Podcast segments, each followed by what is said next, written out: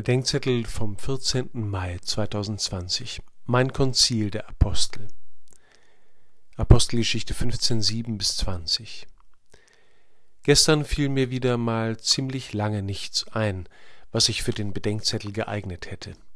Das ist immer etwas schweißtreibend, weil die vorgesehene Schreibzeit ja irgendwann vorbei ist und der Rest des Lebens weitergehen muss.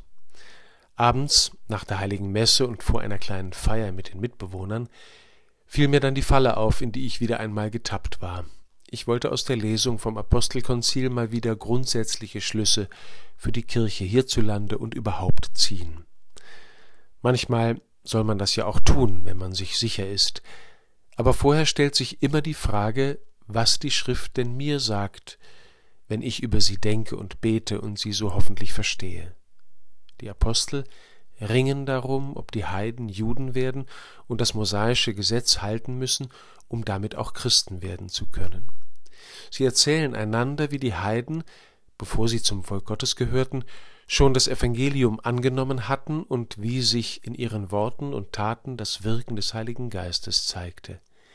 Die Hinkehr der nunmehr Getauften zu Gott in Jesus Christus war für die Apostel Grund genug, die Heidenchristen nur auf jene Regeln zu verpflichten, die für die Fremden in jüdischen Gemeinden ohnehin galten.